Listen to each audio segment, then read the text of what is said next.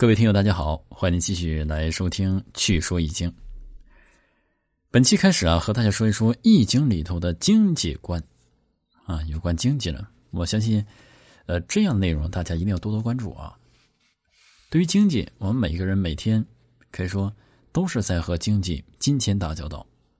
那么，对于经济，您有怎样认识？《易经》里头又告诉我们怎样的这个金钱观、易经观呢？啊，这个。经济观啊，不是易经观，经济观啊。说天下熙熙，皆为利来；天下攘攘，皆为利往。司马迁做《史记》，就写了利在当时人们心中的地位。国家靠财富而立国，政府靠财富而运转，人靠财富而生存。啊，不要说大话，一分钱难倒英雄汉，一点不假。嗯，没有钱，寸步难行。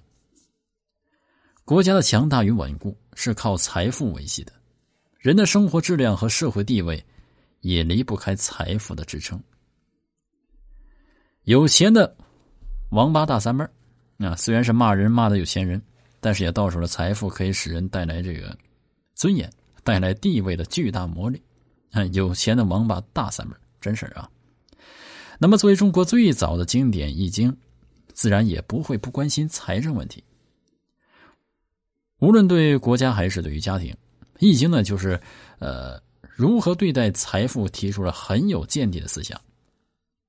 从某种意义上来说呢，中国民众的财富观、古代政府的主流的财政经济观，都是在《易经》的影响下形成的。